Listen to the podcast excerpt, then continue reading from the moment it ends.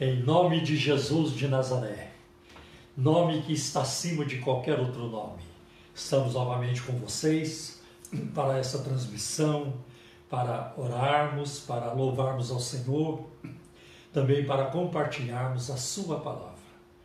Este é o dia que o Senhor tem feito, nós nos regozijamos e nos alegramos nele, somos privilegiados, porque somos do Senhor temos a, eh, a salvação em Cristo e graças a Deus pela noite que Ele nos deu para descansar e por mais este dia, para vivermos para a Sua glória, para conhecê-lo mais e mais, amá-lo cada vez mais e torná-lo também cada vez mais conhecido.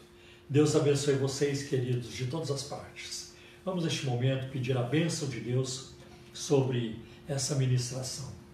Pai, em nome de Jesus de Nazaré, Peço neste momento que o Senhor incline os seus ouvidos à nossa oração, ao nosso clamor, que o Senhor abençoe o teu povo de toda parte, Senhor, de todos os lugares. Que essa transmissão, que essa ministração, Senhor, venha trazer, Senhor, paz aos corações, que ela venha trazer também, é, Senhor, restauração, salvação para o perdido, a cura para os enfermos, que ela venha, Senhor, transformar as vidas que ela venha também abençoar as famílias, Senhor, os relacionamentos conjugais e as nossas vidas em geral. Que ela seja de bênção também para a nossa nação. Pai, em nome de Jesus, eu peço que o Senhor use o meu filho Adriel, use a minha esposa, Senhora Simone, use-me também nas suas mãos e abençoa todo o teu povo, Senhor. Em nome de Jesus te pedimos. Amém. Bem, neste momento, no início, eu quero avisar vocês que ah, nós vamos hoje a pedido. Então, tem, teve uma pessoa que mandou uma mensagem pedindo que nós cantássemos hoje o hino 400 da harpa cristã. Nós já cantamos aqui, mas a pedido vamos repeti-lo. É, em Jesus vivendo cada dia. O hino 400, depois de compartilharmos a palavra de Deus. E agora quero passar também para a Simone para as suas palavras iniciais e também para é, algumas informações importantes. Bom dia a todos vocês que nos veem nessa manhã maravilhosa que o Senhor está nos concedendo. Aqui em São Paulo está friozinho, né? Está friozinho. Mas é tão bom ter mais um dia, mais um presente de Deus, mais uma oportunidade de viver, né? Apesar de tudo, apesar das, das dificuldades, mas é um dia mais próximo da vitória. Amém. Né? Mais um dia que o Senhor tem nos sustentado. Quero cumprimentar todos vocês da nossa Igreja Cristã da Trindade, lá em Cosmópolis, em Mogi, Jundiaí. Também quero cumprimentar lá em Osasco, Pirituba, Perus, todos vocês que nos veem da Igreja Cristã da Trindade daqui de São Paulo também mas você que não é da nossa igreja, também é muito bem-vindo nesse momento para estar conosco. Que Deus te abençoe e que este seja um momento especial onde você sinta o cuidado de Deus ministrando na tua vida através dessa live. Quero cumprimentar você que nos vê de outros países, de outros estados, de outras cidades. Que Deus te abençoe. É tão bom saber, né, Paulo, é. que apesar de tudo isso, nós estamos agora como corpo de Cristo reunidos ainda que virtualmente.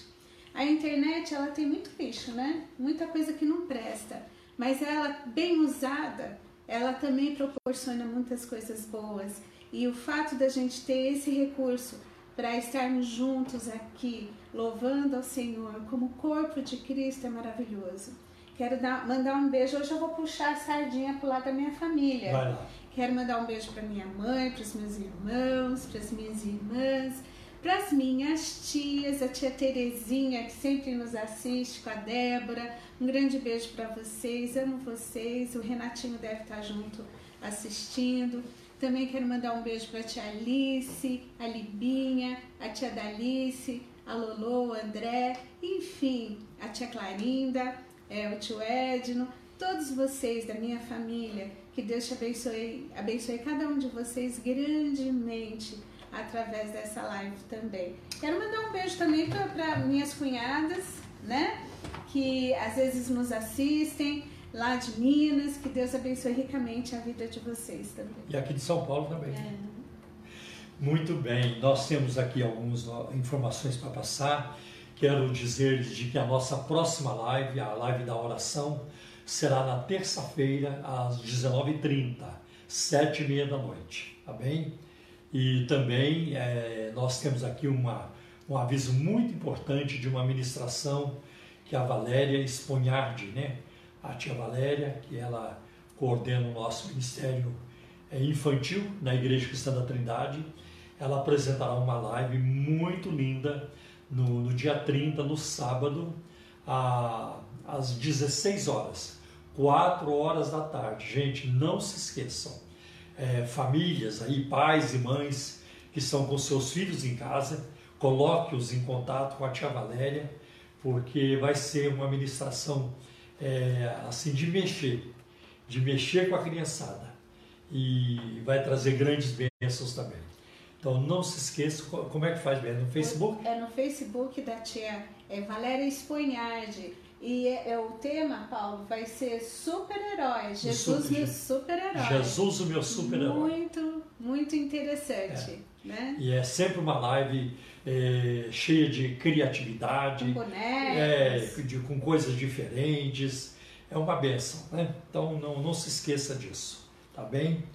E também é, temos hoje outras lives, né, bem, da ICT? Tem outras lives às seis e meia da tarde com os nossos pastores. Né? Você pode ver pelo YouTube a Igreja Cristã da, da Trindade em Osasco, ICT Osasco. É. Uh, com o pastor André às seis e meia, né? O André com a Renata vão estar lá falando, vai ser uma bênção. Também o nosso pastor Everaldo, você pode ver pelo Face ICT Pirituba. É, ele vai também estar transmitindo uma mensagem maravilhosa. E o nosso pastor Nelson de Almeida, pelo Facebook dele, você também vai poder assistir uma ministração. Ele é o nosso pastor lá em Mogi das Cruzes. Então você tem aí a possibilidade de escolher uma delas, ver ao vivo e as outras depois assistir, porque fica lá gravado, né? Então, durante a semana, você vai ter aí muito que ser abençoado, né? Então, hoje, às seis e meia da tarde, temos aí essas ministrações com os nossos queridos pastores. Bom, e agora vamos falar de dinheiro. Dinheiro também faz parte. É, na Bíblia, na vida de Jesus também. Jesus, é, no seu ministério, ele dependeu, ele precisou também da ajuda de ofertas, de contribuições e sabemos disso que o seu ministério foi sustentado por várias pessoas.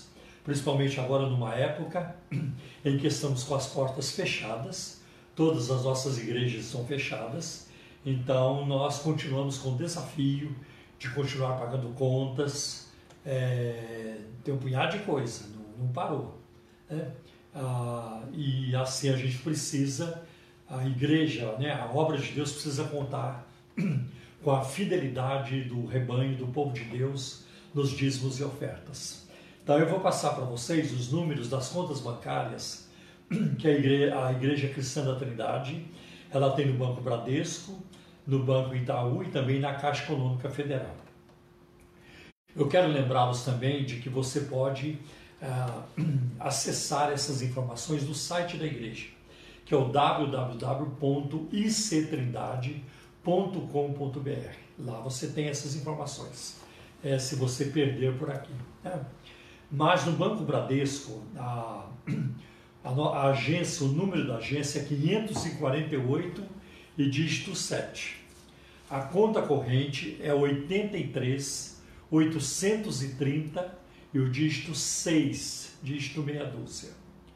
Agora, no Banco Itaú, a agência 4836, Banco Itaú, agência 4836, conta corrente é 16924, dígito 5.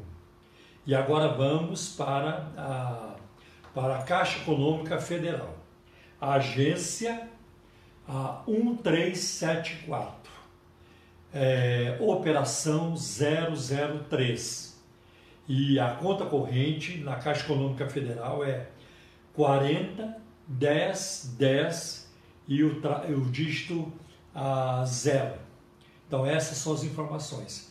Eu não vou repeti-las porque você pode depois é, assistir a live de novo.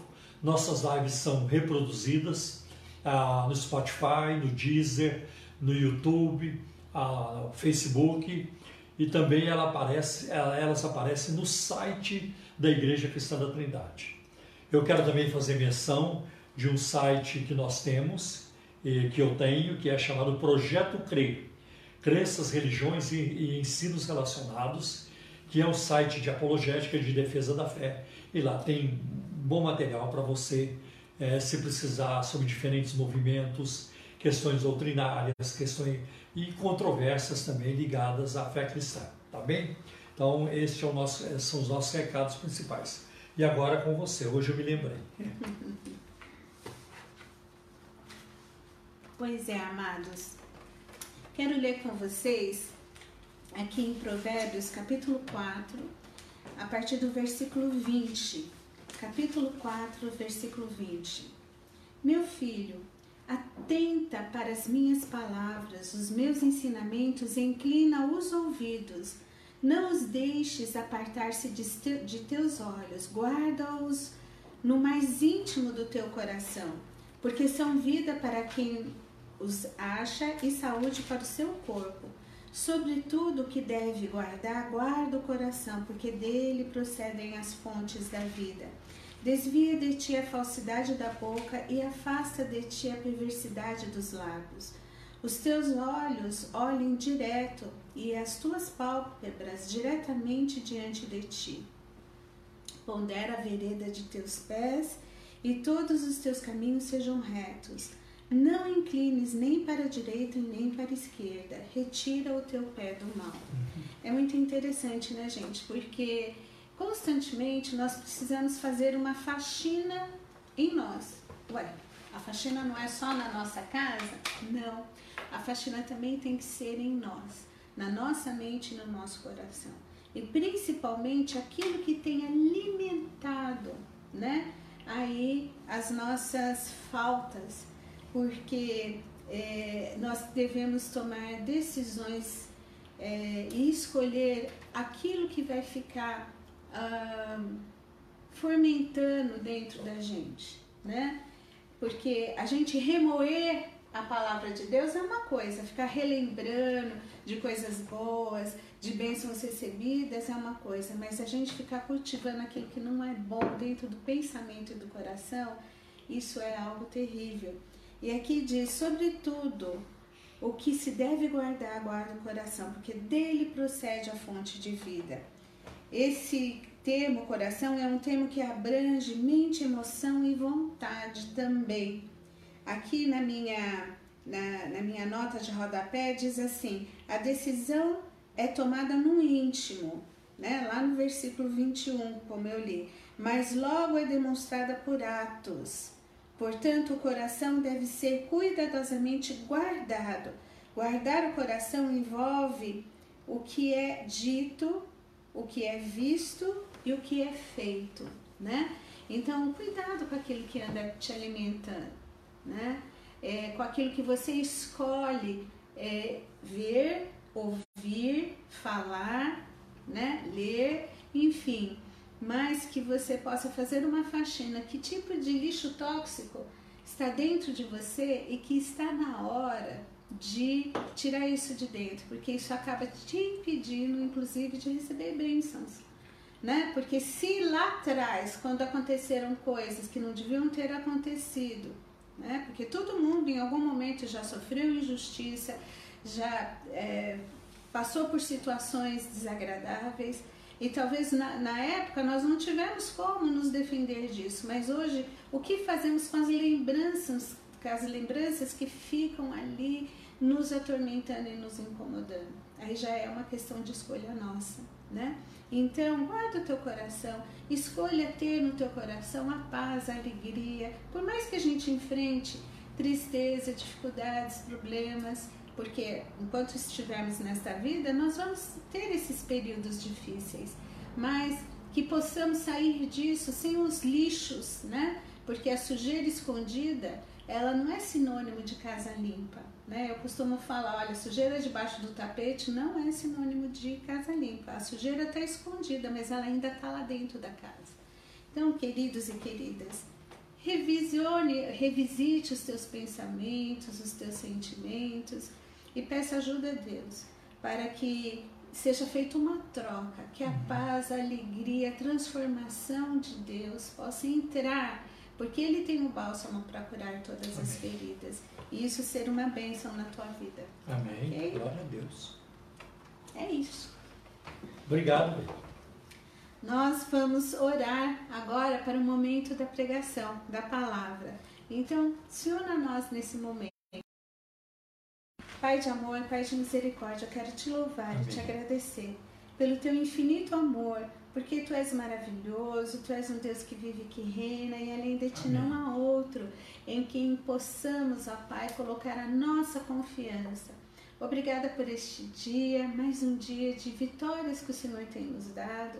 Te peço agora, Senhor, que use este momento para que cada pessoa que esteja sintonizada neste momento, Amém. agora ao vivo, ou que é, posteriormente irá ouvir, Senhor, essa mensagem, possa ser tocada Amém. pelo Teu Santo Espírito.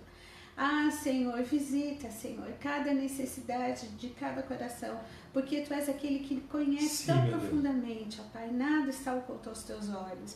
Então, Senhor, usa o momento da tua palavra, Sim, que é uma palavra que vivifica, que transforma, que salva, porque ela é verdadeira, Amém. porque nela, Senhor, tu prometeste, tu cumpriste o plano da salvação. Uhum. Obrigada, ó Pai. Então, leve, Senhor, essa mensagem e que caia, ó Pai, em corações abertos e mentes abertas, Sim, como terra fértil recebendo a boa semente da palavra para poder frutificar para a honra e glória do teu nome, Senhor. Também te peço que abençoe Paulo, use-o neste momento, Senhor, que a tua graça, o teu poder possa, Senhor, Amém, transbordar na vida dele agora, enquanto ele transmite essa palavra, Senhor. Eu te peço em nome de Jesus, Amém. também que me ajude, ó Pai, ao, ao traduzir isso para alcançar, Senhor, os corações das pessoas Sim, surdas, mudas, ó Pai, que eles possam ser também grandemente abençoados pela tua palavra. Em nome de Jesus. Amém. Amém. Amém. Obrigado, meu bem. Eu quero começar nossa reflexão hoje com Filipenses, um texto da carta que o apóstolo Paulo escreveu aos Filipenses, no capítulo 3, versículos de 7 a 8. Versículos 7 e 8 que é Filipenses capítulo 3, versículos 7 e 8, para iniciarmos. Mas o que para mim era lucro, isto considerei perda por causa de Cristo. Na verdade, considero tudo como perda por causa da sublimidade do conhecimento de Cristo Jesus, meu Senhor por causa dele, perdi todas as coisas e as considero como lixo para ganhar a Cristo. Nós podemos aqui observar, pelas palavras do apóstolo Paulo, que ele descreve o Evangelho de Jesus Cristo como algo de imenso valor. Né? Algo pelo qual vale a pena abandonar qualquer coisa a qualquer outra coisa renunciar a tudo por causa do Evangelho. Tamanha é a importância do Evangelho. O Evangelho é apresentado nas Escrituras como a resposta final para os problemas do ser humano. Tá? Eu acho muito interessante a palavra de Paulo em Romanos capítulo 1, versículo 16, quando ele diz: Eu não me envergonho do Evangelho, porque ele é o poder de Deus para a salvação de todo aquele que crê. Deus escolheu salvar o mundo, salvar os que creem através do Evangelho, através da mensagem da cruz, da pregação da cruz. Foi, foi isso que Deus decidiu fazer. E é muito interessante quando a gente, é, ao refletir sobre isso, que problemas, que desafios, né? quais são os desafios dos quais o Evangelho trata. Né? E o que, que o Evangelho oferece é, sobre isso? A maioria dos nossos problemas ah, tem diferentes aspectos. Nós temos problemas é, com o mundo, por exemplo, a nossa situação no mundo muitas vezes é difícil e agora está sendo dificílima. Nós agora temos o grande desafio dessa pandemia, de como nos proteger, de não sermos contaminados, né? O desafio da sobrevivência, o, o, desafio de um lado da economia, do outro lado o desafio da, é, desculpa, de um lado da saúde, do outro lado da economia. São grandes problemas, são grandes desafios que atravessamos. E isso traz um, uma carga ah, de estresse muito grande sobre a, sobre o mundo, né? sobre o mundo, a sociedade em geral. Nós temos também problemas do coração. Nós sofremos emocionalmente. São muitas emoções negativas que tomam conta de nós: solidão, a depressão, tristeza, angústia. Tem pessoas que são a, dominadas até por, por emoções piores ainda, como ódio. Né? Eu acho que nenhuma, talvez nenhuma emoção, ela vai, ela é tão destrutiva como o ódio, quando se odeia alguém. Né? Então, é, às vezes o ser humano é preso nessas emoções e, e esses desafios, né? os problemas do coração. Também há um outro problema muito sério da humanidade são os comportamentos pecaminosos. Né?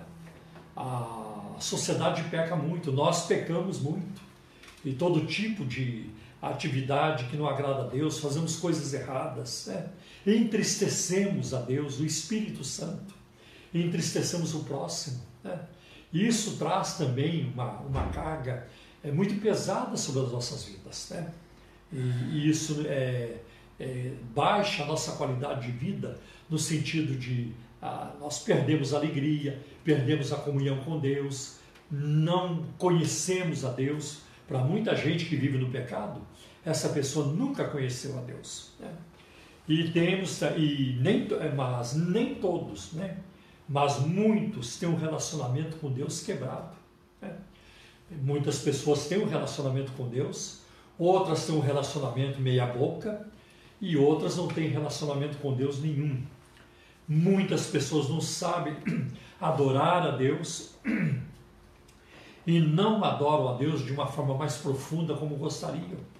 Tem pessoas no mundo que nunca disseram para Deus: Obrigado, Senhor, eu, eu te amo, Senhor, ou ajuda-me, Senhor. Né? Isso tem, acontece também. Então o Evangelho nos ajuda nesses desafios e nesses problemas também. Por exemplo, o Evangelho ele nos ajuda a conhecer a Deus. Né? Podemos conhecê-lo mais profundamente. E foi por isso que Cristo veio. Uma das razões por que ele veio foi para revelar o Pai, para mostrar quem é o Pai. E ele faz isso com maestria, né?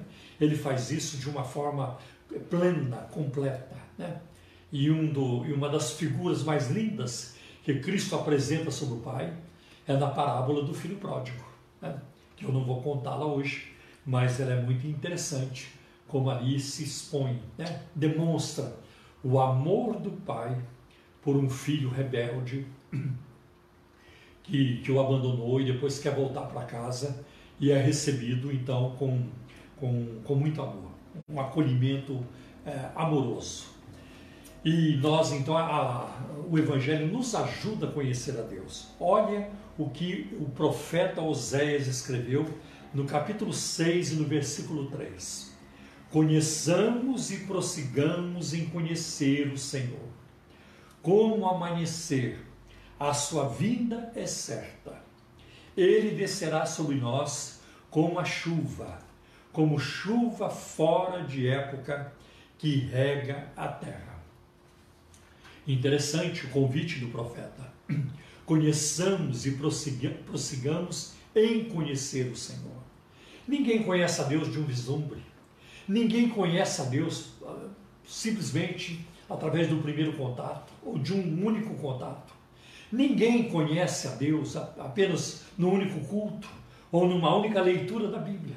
É preciso que haja, perdão, uma constância, uma busca constante. E o conhecimento de Deus, ele vai se ah, abrindo diante de nós, na nossa mente, no nosso coração e na nossa experiência de vida também. Né?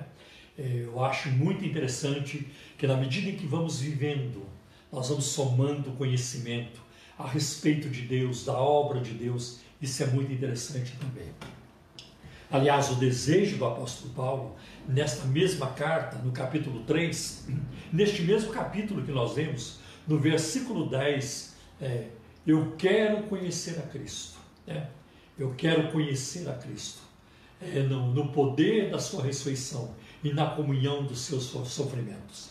Paulo, apesar de toda a bagagem que ele tinha, das experiências que ele já tinha, ele expressa em Filipenses capítulo 3, versículo 10, o seu desejo de conhecer ainda mais a Cristo. Né? E isso deve ser parte também da nossa vida. Também ah, o conhecimento de Deus, é, o Evangelho nos ajuda a, o nosso ser interior a melhorar. Né? E também nos ajuda nos nossos motivos para fazer as coisas. Simone leu, agora há pouco, Provérbios capítulo 4 e no versículo 23. Sobre tudo que vocês tiverem que guardar, guardem o coração, porque dele procede as fontes da vida, as saídas da vida, as decisões da vida, procedem do coração. E o coração não é apenas este músculo de carne que nós temos aqui, que no grego é cardia, de onde nós temos cardio, cardiopatia, é, cardio, cardiologia, melhor cardiologia do que cardiopatia. Ah, então nós temos tudo isso, né? porque o coração é o centro da nossa vontade, é, das nossas emoções, então ele é muito importante é, para nós e ele é falado muito na Bíblia. Então não se trata apenas do nosso, é, do nosso músculo de, de carne aqui no nosso peito, que bomba o nosso sangue, mas tem muito mais a ver é, também, é, é muito mais rica é, essa aplicação, aplicação dessa palavra. Né? Então nós temos que guardar o coração. E em Romanos capítulo 12, versículos 1 e 2 diz: Rogo-vos, pois irmãos, pela compaixão de Deus, que apresenteis os vossos corpos como sacrifício vivo, santo e agradável a Deus, que é o vosso culto racional. E não vos conformeis com este mundo, mas procurai né, entender qual seja a boa, perfeita e agradável vontade de Deus. Olha como o Evangelho nos ajuda nas nossas motivações, ao conhecermos a vontade de Deus, sabermos dos seus propósitos, dos seus projetos, o que Deus quer de mim, o que Ele espera de mim, né? o, que, o que envolve ah, o meu relacionamento com Ele. Né? Eu acho isso muito interessante. Depois de um terrível pecado, o rei Davi, né, o rei Davi, depois que ele cometeu adultério com a Betseba. E ainda planejou o assassinato do esposo dela, do Urias, e a, o pecado dele né, trouxe uma grande consequência para a sua vida. Ele chegou a ficar doente, ele ficou em frangalhos, né? ficou em frangalhos. E por um longo tempo ele, aquele pecado pesou sobre ele, até que ele confessou o seu pecado. E o Salmo 51 revela essa confissão de Davi. Ele procura Deus, depois que ele é exposto pelo profeta Natan, o profeta Natan trouxe o seu pecado diante dele, né? e manifestou diante dele, e ele então foi buscar o perdão de Deus. E o Salmo 51 revela essa busca do perdão e do arrependimento do rei Davi. E, e ele começa o salmo dizendo: Tem misericórdia de mim, ó Deus, tem compaixão de mim. É. Gente, pecar como Davi é fácil, o duro é arrepender-se como ele. Mas ele se arrependeu. Tanto que no, no versículo 10 ele ora assim: Cria em mim, ó Deus, um coração puro e renova dentro de mim um espírito inabalável. Uma outra versão vai dizer um espírito firme. O que quer dizer isso? Eu quero ter uma disposição, Eu quero ter uma forma de agir que nada vai me forçar a fazer aquilo que eu não quero. Que nada vai me levar a fazer aquilo que é desagradável aos olhos de Deus ou que é pecado diante de Deus. Vamos introduzir a palavra pecado porque ela está desaparecendo das pregações. Aquilo que é pecado diante de Deus, aquilo que vai ofender a Deus, aquilo que vai trazer transtorno para a minha vida. Né? Então, que eu tenha o espírito inabalável, um espírito firme, né? que seja como uma muralha fortificada, que resiste a qualquer ataque, que a nossa disposição, a nossa forma de agir, de pensar, tudo em nós, é, venha a ser assim, que não vai ceder às pressões do pecado, das tentações e das investidas do inimigo, de Satanás. Também o Evangelho modifica o nosso comportamento. A pessoa que se converte a Cristo, ela, vai, ela passará a viver uma vida santificada, separada do pecado. E eu quero ler com vocês um texto que está na carta do apóstolo Paulo em Colossenses, capítulo 5, e, desculpe, capítulo 3, versículos de 5 a 10, Paulo escreveu assim: Portanto, é, esse portanto aí liga a uma sentença anterior. E nessa sentença anterior, Paulo já vai, vai dizendo, desde o primeiro versículo de Colossenses capítulo 3: Portanto, se já ressuscitaste com Cristo, buscai as coisas que são de cima, onde Cristo está sentado à destra de Deus. Buscai as coisas que são de cima e não as que são da terra. Né? Porque já estáis mortos e a vossa vida está escondida com Cristo em Deus. Quando Cristo, que é a nossa vida, ou que é a vossa vida, se manifestar, também vós vos manifestareis com Ele em glória. E agora ele começa, aqui no versículo 5. Portanto, façam morrer tudo que pertence à natureza terrena de vocês, a natureza carnal, né? É, a nossa natureza pecaminosa, é, imoralidade sexual, impureza, paixões, maus desejos e a avareza, que é a idolatria. Olha aí, a avareza, a obsessão por dinheiro. O apóstolo Paulo, a Bíblia coloca como uma forma de idolatria. É como adorar um ídolo. Né? O que por causa dessa, é, é, por causa dessas coisas é que vem a ira de Deus sobre os filhos da desobediência. Vocês também andaram nessas mesmas coisas no passado, quando viviam nelas.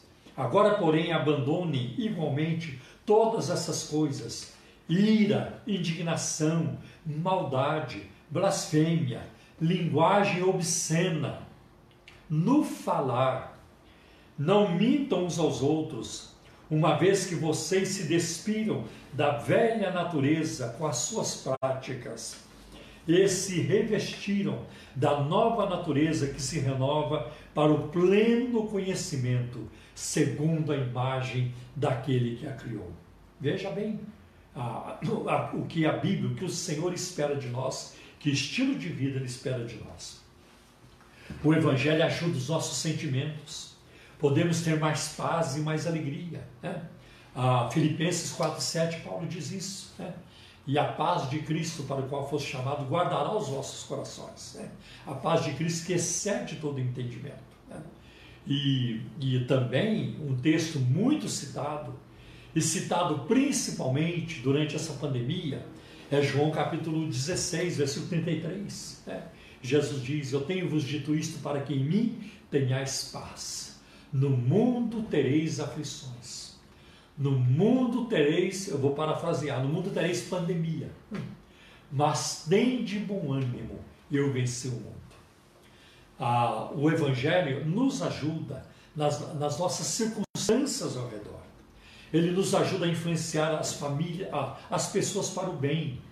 É tão bom quando um crente tem um bom testemunho, numa universidade, numa sala de aula, no trabalho, numa empresa. Né? É tão bom isso. Eu me lembro quando eu trabalhava na Embraer. Eu era novo convertido, né? mas a, a, minha vida era uma vida muito abundante, de testemunho, de falar do amor de Deus. Né? E pela misericórdia de Deus eu tinha o respeito dos colegas de trabalho na, na, na Embraer, na fábrica de aviões, como também o respeito dos meus superiores. E isso acontecia é, continuamente. Às vezes eles estavam lá com, uma, com umas conversas meia né, enviesadas, umas conversas que não, não, que não eram apropriadas, piadas e outras coisas que eles conversavam. Quando eu ia chegando, quando eu me aproximava, ele, ó, oh, o irmão está aí, o irmão, muda o assunto. O irmão chegou. Eles me chamavam de irmão, ou me chamavam de Paulo irmão, ou irmão Paulo, todo mundo me chamava, porque eles sabiam que eu era um cristão, que eu era um crente em Jesus. Então é muito importante, né? Eu louvo a Deus pelo tempo que eu passei na Embraer, na fábrica de aviões. Foram oito anos muito bem vividos. Que alegria! Eu trabalhava com prazer, né? Eu trabalhava com prazer. Eu, eu ia para. levantava cedo para ir trabalhar, eu já ia cantando. Chegava na, na fábrica cantando. Trabalhava cantando. Né? Sentia a presença de Deus. Né? Às vezes, eu estava lá debaixo da, da, da, da fuselagem do avião, montando uma peça, e eu tinha que correr para o banheiro para chorar. Eu senti, começava a sentir a presença de Deus e ia para o banheiro chorar. Né? E, e às vezes, isso acontecia também, eu ia para ah, uma, uma, parte da fábrica onde tinha uma janela para fora, eu ficava vendo o mundo lá fora. Você, Senhor, me leva para pregar a tua palavra. Né? Ganhamos, almas lá. Né? Algumas almas que nós ganhamos lá hoje são pastores, né? outros não são, mas são todos, vão todos para o céu, são mais importantes. Então é uma vida gratificante quando nós podemos é, comunicar o amor de Deus é, com a nossa vida também, né? Eu aprendi algo há bastante tempo, há muito tempo aprendi algo, que quando nós estamos numa situação em que nós não conseguimos falar de Jesus, porque não dá, que não pode naquele momento, né? algo que impede naquele momento. Então os papéis se invertem. É Jesus quem fala de nós e vai mostrar para as pessoas a paz que Ele colocou em nós, a alegria do Espírito Santo, né? nossas palavras, nossas ações, nossas formas de agir, de reagir também, de nos conduzirmos. Isso fala muito alto. Né? Por isso que o apóstolo Paulo diz que a nossa vida é como uma carta lida, é uma carta aberta. As pessoas vão ler a palavra de Deus através de nós. Né? Acho isso muito importante. Aliás, o próprio Senhor Jesus ele trata disso no Sermão do Monte.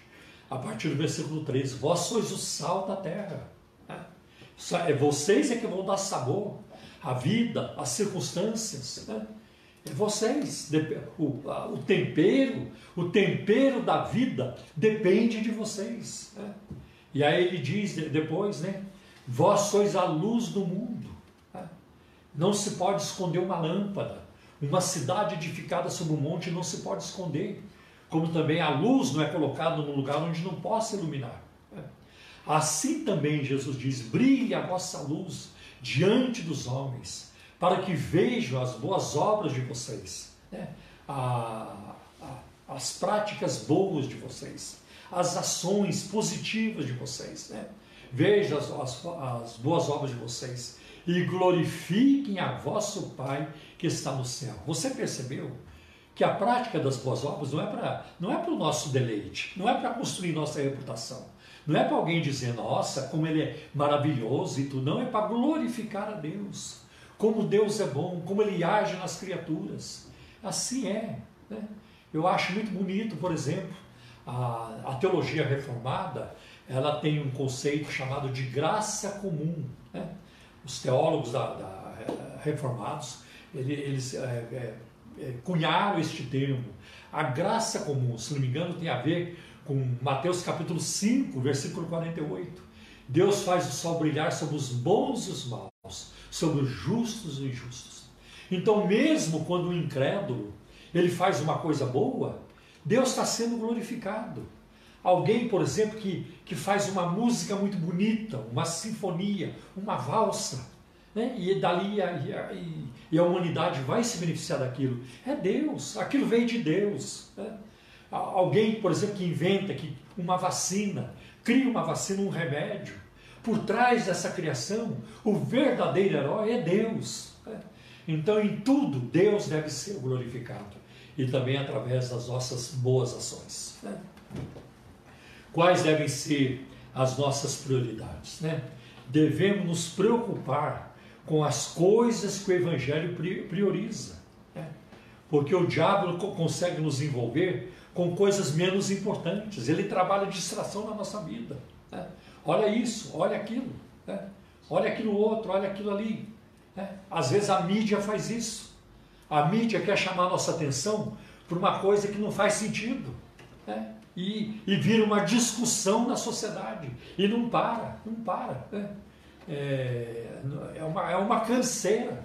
Parece uma goteira, não para de pingar. Né? Às, vezes, às vezes tira a gente da prioridade. Não, o foco é esse, o foco não é. Nós temos coisas mais importantes. Quem determina as prioridades da nossa vida não é a mídia, não é programa de TV, não. Quem determina as prioridades da nossa vida é a palavra de Deus, é o Espírito Santo, aquilo que ele inspirou, aquilo que foi escrito por divina revelação né? é, e inspiração. Então, é, nós precisamos colocar nossas prioridades em ordem. Né? O desafio é de manter um senso de prioridade que, é, que tem por base né, na realidade e na verdade bíblica. É investir no mais importante. Né? Olha o que diz Eclesiastes capítulo 12, versículos 13 e 14. Né? De tudo que se ouviu, a conclusão é esta: tema Deus e guarde os seus mandamentos, porque isto é o dever de cada pessoa. No livro de Eclesiastes, Salomão faz um resumo da sua vida. Né? Alguns dividem o livro de Eclesiastes em, em três fases. Né? Salomão quando era jovem, Salomão já na meia-idade e Salomão na velhice. Né? Então, quando chega na última fase, que é aqui no capítulo 12, na última fase, ele faz um resumo e diz: Sabe, quer, querem saber de uma coisa? O mais importante de tudo, teme a Deus. Né? Tema a Deus e guarde os seus mandamentos porque isto é o dever de cada pessoa. Porque Deus há de trazer a juízo todas as obras, até as que estão escondidas, quer sejam boas, quer sejam más. Se nós bagunçarmos as prioridades, tornamos-nos como os fariseus. Os fariseus no Novo Testamento, e Jesus os repreendeu é, duramente e várias vezes, eles, é, tanto que em Mateus capítulo 23, e no versículo 23, olha só o que Jesus diz. Jesus mostra-lhes que eles estão com as prioridades fora de ordem.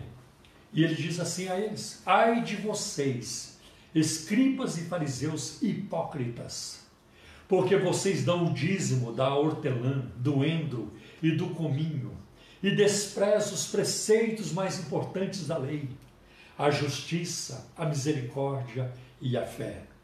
Mas vocês deviam fazer estas coisas sem omitir aquelas. Eu venho de um contexto onde se valorizava muito mais a roupa do crente, como é que estava o cabelo do crente, como é que estava, se estava de barba ou sem barba. Como, sabe, não faz sentido.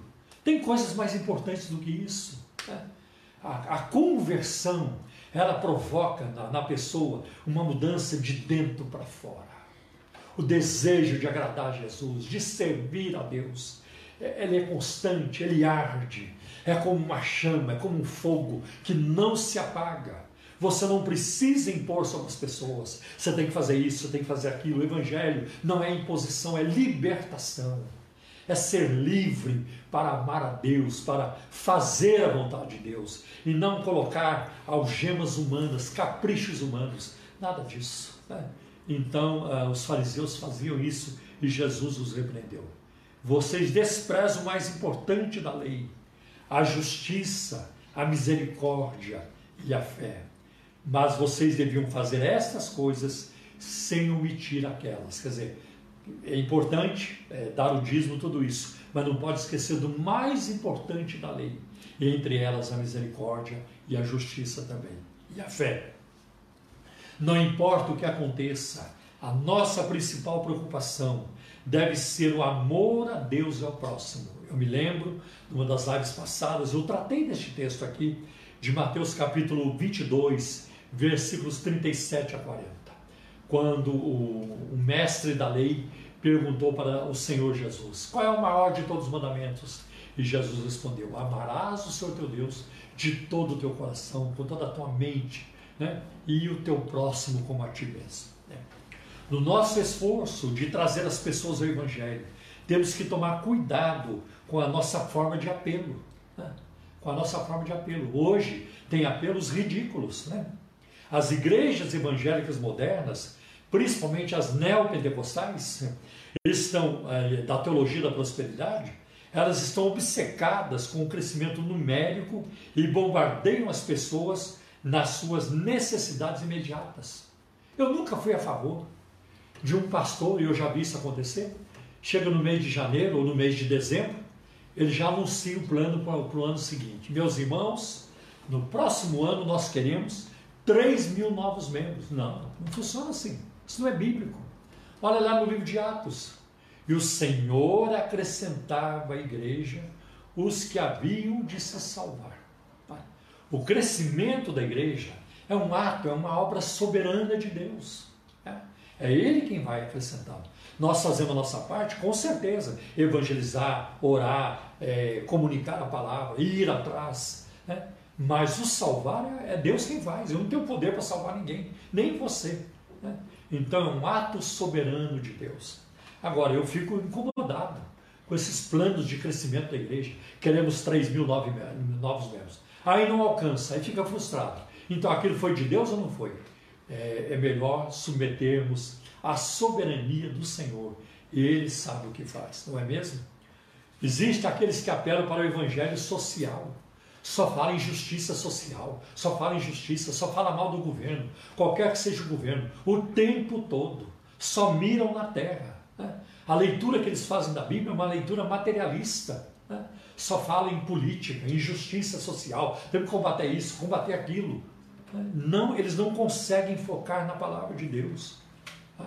E só falam em, em comida para o povo e tudo isso. É verdade. Né? É, só a cesta básica não basta. Né? Só a cesta básica não, não, adianta, não adianta a pessoa encher o estômago e o coração está vazio, a alma vazia e perdida. Também o contrário está errado. Não adianta você só ficar pregando a palavra de Deus e não ajuda quem precisa. Tá? Eu vi muito isso acontecer. Tá? E Tiago, ele condena isso na sua carta. Se o teu irmão está com fome e você diz, ah, Deus te abençoe. Né? Eu vou orar por você, mas não ajuda o teu irmão, não lhe dá nada. Isso também, isso não é evangelho. Tá? Então, nós em primeiro lugar pregamos o evangelho. O evangelho está acima de tudo porque é muito importante isso. Eu, eu digo para você: todas as igrejas, ministérios, vertentes, pastores, pregadores que miram no evangelho social, eles não conseguem pregar salvação. Mas todos aqueles que são leais à pregação do Evangelho, que pregam a salvação em Cristo, a vida eterna em Cristo, eles são leais também, eles são fiéis em ajudar o próximo, em, em, em combater as injustiças, em fazer o trabalho completo. É muito importante isso. Então, como é, temos que ter isso em mente. Né? Então, não quero ficar apenas no material, falando de política, falando de economia. Tem, tem pastor que só fala de economia, tem pastor que só fala de política. Nós falamos da palavra da fé. É, está lá em Marcos capítulo 4, versículo 14, dentro da parábola do semeador. Jesus assim, o que semeia, semeia a palavra. Esse é, esse é o nosso chamado. Tem outros que pregam o evangelho só, de, só da cura, só da prosperidade. Você vai ganhar muito, você vai ficar rico. Crê em Cristo, aceite Jesus e fique rico. Essa não é a mensagem do evangelho. Não. A mensagem do evangelho é outra. Você é pecador, você está perdido, você é inimigo de Deus. Né? Você, você está indo para o inferno e Jesus Cristo morreu para te salvar. Não apenas para te tirar do inferno, mas para tirar também o inferno de dentro de você. Porque em Cristo a alegria e a paz. É assim que nós vemos, né? E também nós não podemos pregar o evangelho, me sinto bem, dá alta ajuda, eu me viro, eu sei o que eu faço, eu posso. Tem muito disso hoje, acredite em você, acredite nos seus sonhos. Né? Tem outros que até falam que Deus tem sonhos para a sua vida. Deus não tem sonho nenhum para a vida, para a nossa vida. Nenhum sonho. E eu quero dizer para vocês que Deus não sonha. Isso é contra a natureza de Deus. Sonhar é para quem dorme. Hum. Sonhar é para quem dorme. Você dorme, você vai sonhar. E quem sonha acordado tem, tem o quê? Tem, é, tem desejos. Né? Quem sonha acordado tem assim, fica, ah, tomara isso, tomara aquilo, oxalá eu conseguisse isso ou aquilo. Agora, Deus não sonha. Você acha que Deus está lá no céu? Ah, eu tenho um sonho. Eu queria tanto fazer algo pelo Paulo Romeiro, esse é o meu sonho. Eu tenho um sonho de consumo. Deus não tem isso. Deus é infinito em poder, ele tem planos, ele tem desígnios, ele tem projetos, ele tem a sua vontade que opera sem qualquer restrição. Nada pode impedir o seu agir. Ele mesmo pergunta no livro de Isaías: Operando eu, quem impedirá? É uma pergunta retórica. Quem impedirá? Ninguém. A resposta já está aí junto com a pergunta. Ninguém. Então, né, esse negócio de, de os sonhos de Deus, os sonhos que Deus tem para mim. Mentira! Deus não tem sonho para nós. Deus tem seus planos que se estabelecem tá? e que estão acima dos nossos. Por isso que muitas vezes os seus planos e os meus não dão certo. Ah, eu vou fazer isso, fazer aquilo. Deus muda. Já fez isso comigo. E faz isso com todo mundo que Ele quiser. Então, agora, os planos de Deus sempre serão melhores do que os nossos planos. Isso é muito importante. O Evangelho da autoestima, né? Ah, da autoajuda, são novidades que surgiram, mas é um outro Evangelho. Veja, o Evangelho não promete completa satisfação nesta vida. Né? Ao contrário, tem pessoas que sofrem por causa do Evangelho. Paulo diz, ele coloca, eu li o texto no início, eu perdi tudo por causa do Evangelho. Para o apóstolo Paulo, o Evangelho não foi um bom negócio, do ponto de vista humano, do ponto de vista é, é, do, do, lucro humano. O Evangelho é um péssimo negócio, negócio para muita gente. Tem gente que perde família, perde bens, perde emprego por causa do Evangelho. Tem patrão que manda o empregado embora quando fica sabendo que ele se tornou crente. É. Tem, tem marido que abandona a esposa e vice-versa. É. Eu enfrentei muita luta na minha família quando eu me converti ao Evangelho. Porque a minha família tradicionalmente é católica. Eu falo isso com muito respeito eles. Eu amo a minha família. Eu, eu os amo muito. Mas eu fui, eu fui assim como que colocado de lado, não por todos, não por todos, né? Mas teve, teve pessoas na minha família que me passaram a evitar, principalmente meu pai. Né? Eu me lembro uma vez, eu estava com a minha esposa e a minha filha, a Aline, que muitos de vocês conhecem, ela era ainda muito pequenininha. E nós chegamos na casa do meu pai e a minha mãe veio me encontrar no portão. Meu filho, hoje você não vai poder entrar porque o seu pai não quer que você entre porque você agora é crente, tudo isso, não, não tem importância. Não tem importância.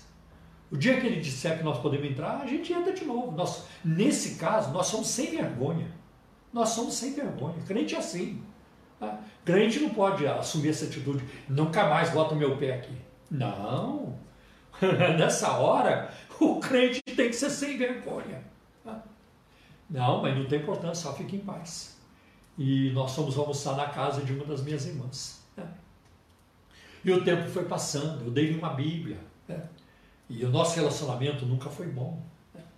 Mas o meu pai, quatro meses antes de falecer, ele recebeu a Cristo como Senhor e Salvador. Comigo. Ele me chamou. Né? A minha mãe me telefonou: seu pai quer falar com você. E eu fui lá para Minas. E eu, eu ia sempre, né? mas eu fui especificamente para isso. E quatro meses antes dele falecer. E vi uma transformação. Todos viram uma transformação na vida dele. Né? Uma coisa que ele fez, ele começou a chamar todas as pessoas com que ele tinha encrencado ao longo da vida. Né? Chama fulano, chama fulano, porque ele estava acamado. E ele foi pedindo perdão para todos. Né? Que coisa tremenda, que coisa tremenda. Esse é o poder do Evangelho. Né?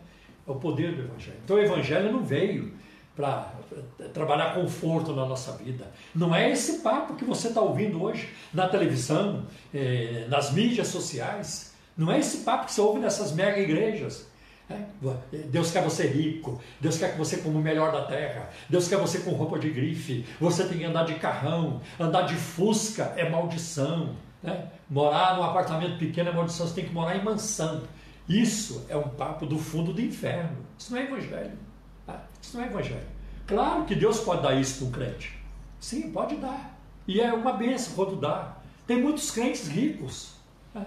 e vivem uma vida agradável a Deus. Usam parte dos bens que eles têm para ajudar a obra de Deus, missões, evangelismo, ajudar os que necessitam. Isso é maravilhoso. Né? Agora, o, o, foco do Evangelho é o Senhor Jesus, é a vida eterna, é o sangue do Cordeiro, é a sua morte de cruz, é a sua ressurreição.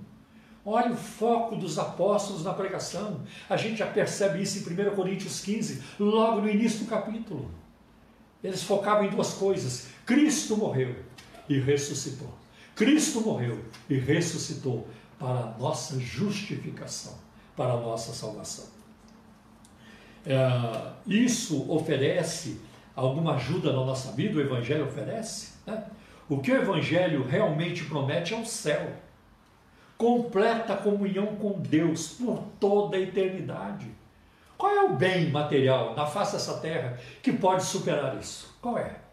O que? Qual é o dinheiro neste mundo que pode superar isso? Nada. Nada. Então eu vejo, por exemplo, quando os apóstolos acho que foi Pedro quem perguntou para Jesus em Marcos capítulo 10, versículo de 29 a 31, Senhor, nós deixamos tudo para te seguir.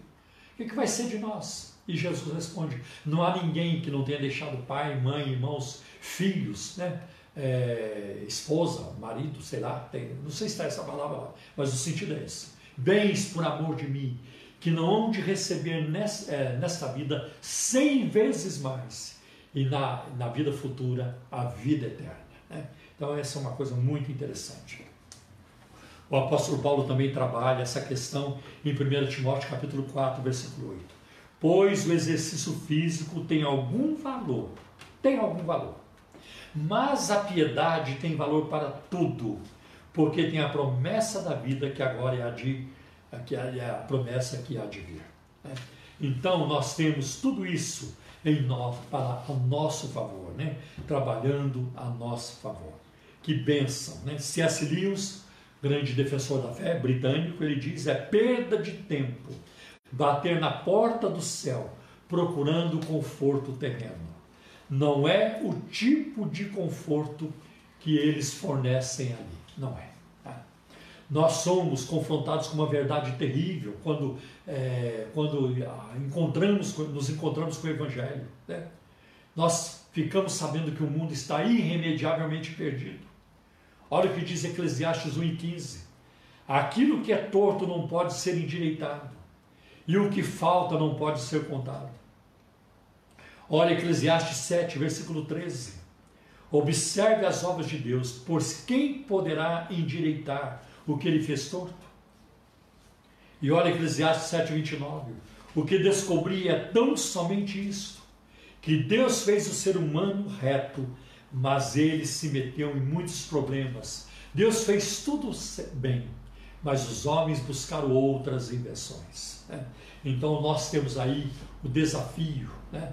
o alerta, a advertência da Escritura de amarmos a Deus e de nos distanciarmos do mundo com seus pecados para viver uma vida agradável diante do Senhor. Né? O que mais deve nos atrair ao Evangelho é a promessa de começar a conhecer a Deus nesta vida e viver com Ele eternamente depois. Ah, agora, irmãos, é só o curvê, aquela entradinha da refeição. O que nós estamos recebendo hoje é só o curvê. Né? A entrada, é só a entrada. O banquete principal ainda virá, ainda virá. É o que nós vemos, por exemplo, em Apocalipse capítulo 22, versículo 4. Para mim, uma das promessas mais lindas da Bíblia e verão o seu rosto.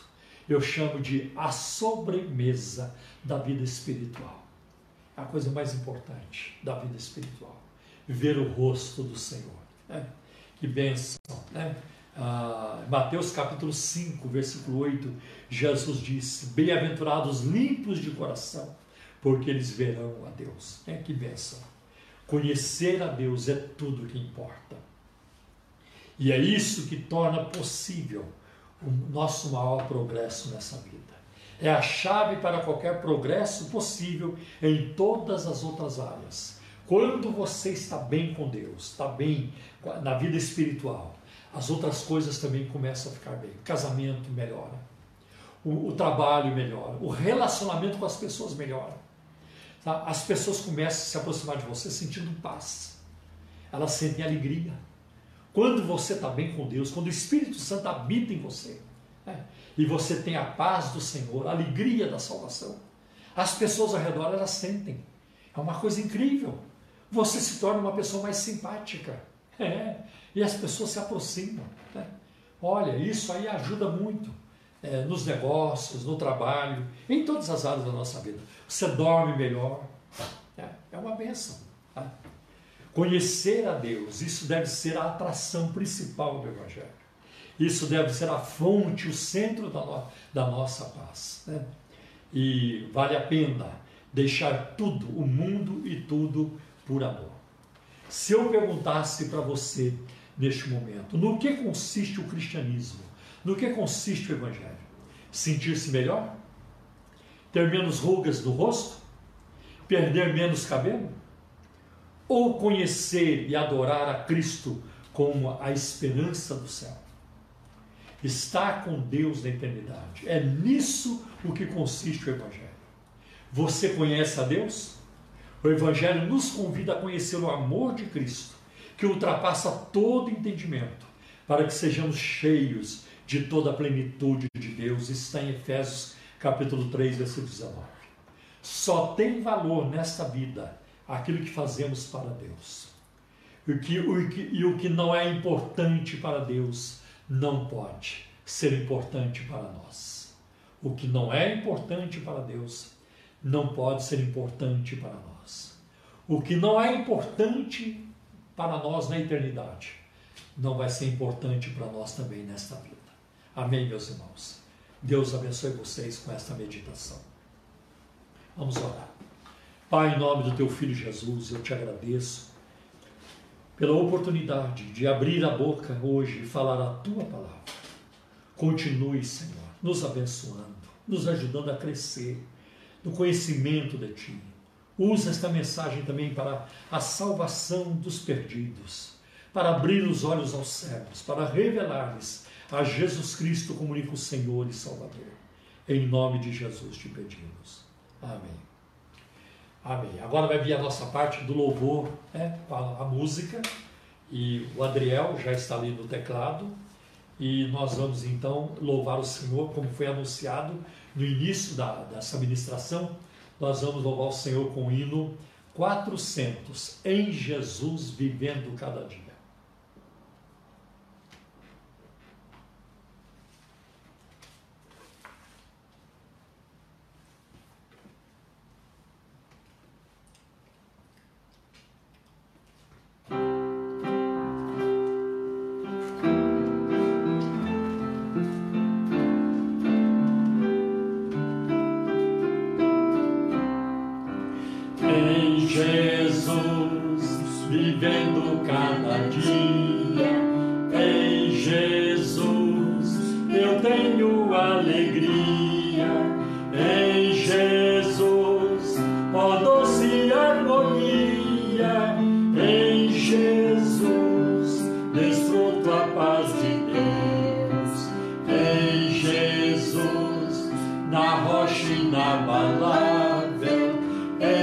Jesus.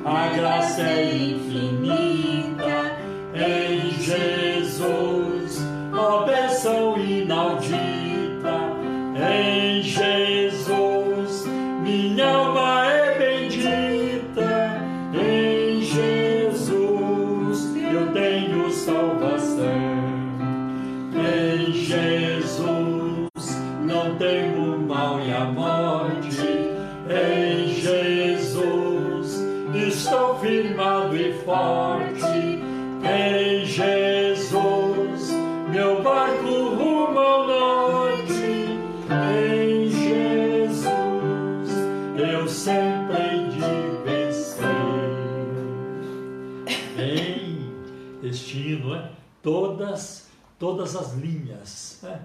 falam, mencionam o nome de Jesus. Que hino rico de Jesus, né? que benção. E isso descreve como deve ser a vida do cristão este ano, em Jesus. Vamos neste momento então orar, pedindo a bênção de Deus sobre nossas vidas, sobre, nossa, sobre o Brasil, a nossa nação, sobre as outras nações. Vamos orar em relação a esta pandemia que se abateu sobre nós, para Deus nos guardar. São muitos motivos de orações. Quero apresentar também diante de Deus agora todos os pedidos de orações que têm chegado através dessa transmissão, desta live, ah, dos que vão chegar depois também, e dos pedidos que chegaram durante a semana ah, em todas, a, todas as nossas redes sociais. Eu tenho apresentado a Deus, eu tenho jejuado também é, por esses pedidos para que Deus dê vitória. Né? E nós temos muito a celebrar. Embora exista dor de um lado, é, muito luto de um lado, mas pela misericórdia de Deus, as vitórias têm superado, têm superado a, as perdas. Né? Então vamos orar pelas famílias enlutadas também, por, por, por aqueles que estão na, né, enfermos, estão enfermos, estão recebendo tratamento, outros já estão fora de perigo, mas ainda estão isolados. Vamos orar pelos nossos irmãos, né, que estão na frente de batalha aí na, nos hospitais, né? atendendo é, todos eles envolvidos. Amém, meus irmãos? Oremos. Pai querido, em nome do teu Filho Jesus, nosso divino mediador, nós buscamos a tua face neste momento, em favor, Senhor, de todas as pessoas que estão enfermas, lutando, Senhor. Tem misericórdia e socorre a cada uma. Não permita, não permita, Senhor que elas fiquem sem equipamento, Senhor, sem remédio, sem atendimento médico. Senhor, livra as pessoas da morte, cura os enfermos, porque o Senhor tem poder para isso. O Senhor é um Deus de infinito poder. Estende a tua mão restauradora, a tua mão curadora, e Senhor, e, e faz uma grande obra, em nome de Jesus. Também quero pedir, Senhor, a tua misericórdia sobre os médicos, sobre os enfermeiros e enfermeiras, todas as pessoas envolvidas, desde aqueles que tiram de dentro de casa para levar para o hospital. Protege, Senhor, não permita que essa contaminação se alastre. Ajuda, Senhor, a reduzir, faz reduzir, Senhor, o número de óbitos, o número de contaminados, de infectados, o número de óbitos, Senhor, em todo o Brasil, em todo o mundo, em nome de Jesus. Tem misericórdia, Senhor, da Itália, da Rússia. Tem misericórdia, Senhor, dos Estados Unidos. Tem misericórdia da Espanha, Senhor, da, da França. Senhor, de todos os lugares, da América Latina toda, da América do Sul, do Equador, do Peru, Senhor, de todos os lugares, Senhor. Tem compaixão do Brasil. Livra a nossa nação. Livra o mundo em todas as áreas, na África, na Ásia, em todos os continentes, na Europa toda. Em nome de Jesus. Pai de amor e de misericórdia. Senhor, abençoa também as autoridades constituídas em todas as nações. Abençoa, Senhor, aqui no Brasil, Senhor. Abençoa o presidente da República. Abençoa seus ministros de estados. Senhor, abençoa o presidente Jair Bolsonaro. Abençoa o ministro Paulo Guedes da Economia. Abençoa também, Senhor, todo o Ministério da Saúde, Senhor. Meu Deus, os governadores, os prefeitos, os vereadores, deputados e senadores, Senhor. Todas as autoridades. Deus, afasta, Senhor, a, a prática do mal. Afasta, Senhor, os desvios de recursos, Senhor. Afasta, meu Deus, as mentes perigosas, as mentes corruptas, é, Senhor, do, do, da, Senhor, da vida pública da nação. Em nome de Jesus de Nazaré, tem misericórdia. Senhor, livra o Brasil, Senhor, do caos, Livra o Brasil, Senhor. Ajuda-nos, abrevia a nossa quarentena, Senhor, de uma forma segura, de uma forma tranquila para todos, para que, Senhor, abrevie a nossa quarentena. Senhor, afasta da, da vida pública no Brasil os políticos corruptos, mal intencionados, que dificultam o combate à corrupção. Afasta esses homens e mulheres da vida pública. Afasta os juízes corruptos, Senhor. Livra o Brasil dos juízes corruptos. Senhor, em nome de Jesus. E, e, e de grande parte deles vem a dificuldade de se combater a corrupção no Brasil. Afasta os juízes corruptos da nação, desde o Supremo Tribunal Federal, desde o STF até as instâncias inferiores. Afasta, Senhor, os juízes corruptos. Nós te suplicamos, Senhor, porque o Senhor é Deus de justiça. O Senhor é Deus que ama, Senhor, os pequenos, que ama, Senhor, a todos, que ama o ser humano. E por amor, Senhor, de, de cada vida nessa nação, afasta essa gente, Senhor, dos seus postos, Senhor, onde eles têm perpetrado o mal, e eles têm praticado o mal e danificado e trazido grande prejuízo para a nação. Livra-nos dessa gente, Senhor.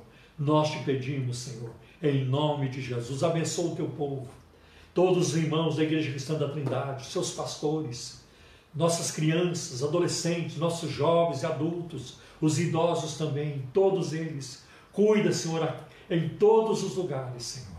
Cuida dos nossos irmãos também de outras denominações. Senhor, dos pastores também, em toda parte. Cuida, Senhor, de cada vida na face da terra. Nós te pedimos, Senhor, em nome de Jesus. Amém. Deus é bom, meus irmãos. Deus é bom. E o Senhor está trazendo vitórias para a nossa vida. Amém. Também quero é, fazer uma breve oração, ainda que eu esqueci. Peço também, meu Senhor, que o Senhor venha confortar as famílias enlutadas. Tenha misericórdia daqueles que, Senhor, nem viram seus entes queridos partirem. Quanta dor. Como é difícil administrar essa situação. Mas para o Senhor não é. O Senhor sabe colocar ali a alegria do Espírito Santo, o conforto do Espírito Santo, o fortalecimento no coração de cada um. E nós te pedimos isso, em nome de Jesus. Amém. Amém. Deus abençoe e até na terça-feira, às 19h30, 7h30 da noite, para a nossa administração de oração. Deus abençoe vocês com uma semana de vitórias, de alegria. E não esqueça, faxinar a mente e o coração para que você receba as bênçãos do Senhor, afastando sentimentos negativos, tá? Que Deus te abençoe. Amamos vocês e que a graça de nosso Senhor e Salvador Jesus Cristo, que o amor de Deus, nosso eterno Pai, que a comunhão e a consolação do Espírito Santo seja com todos vocês, hoje e para todos sempre. Amém.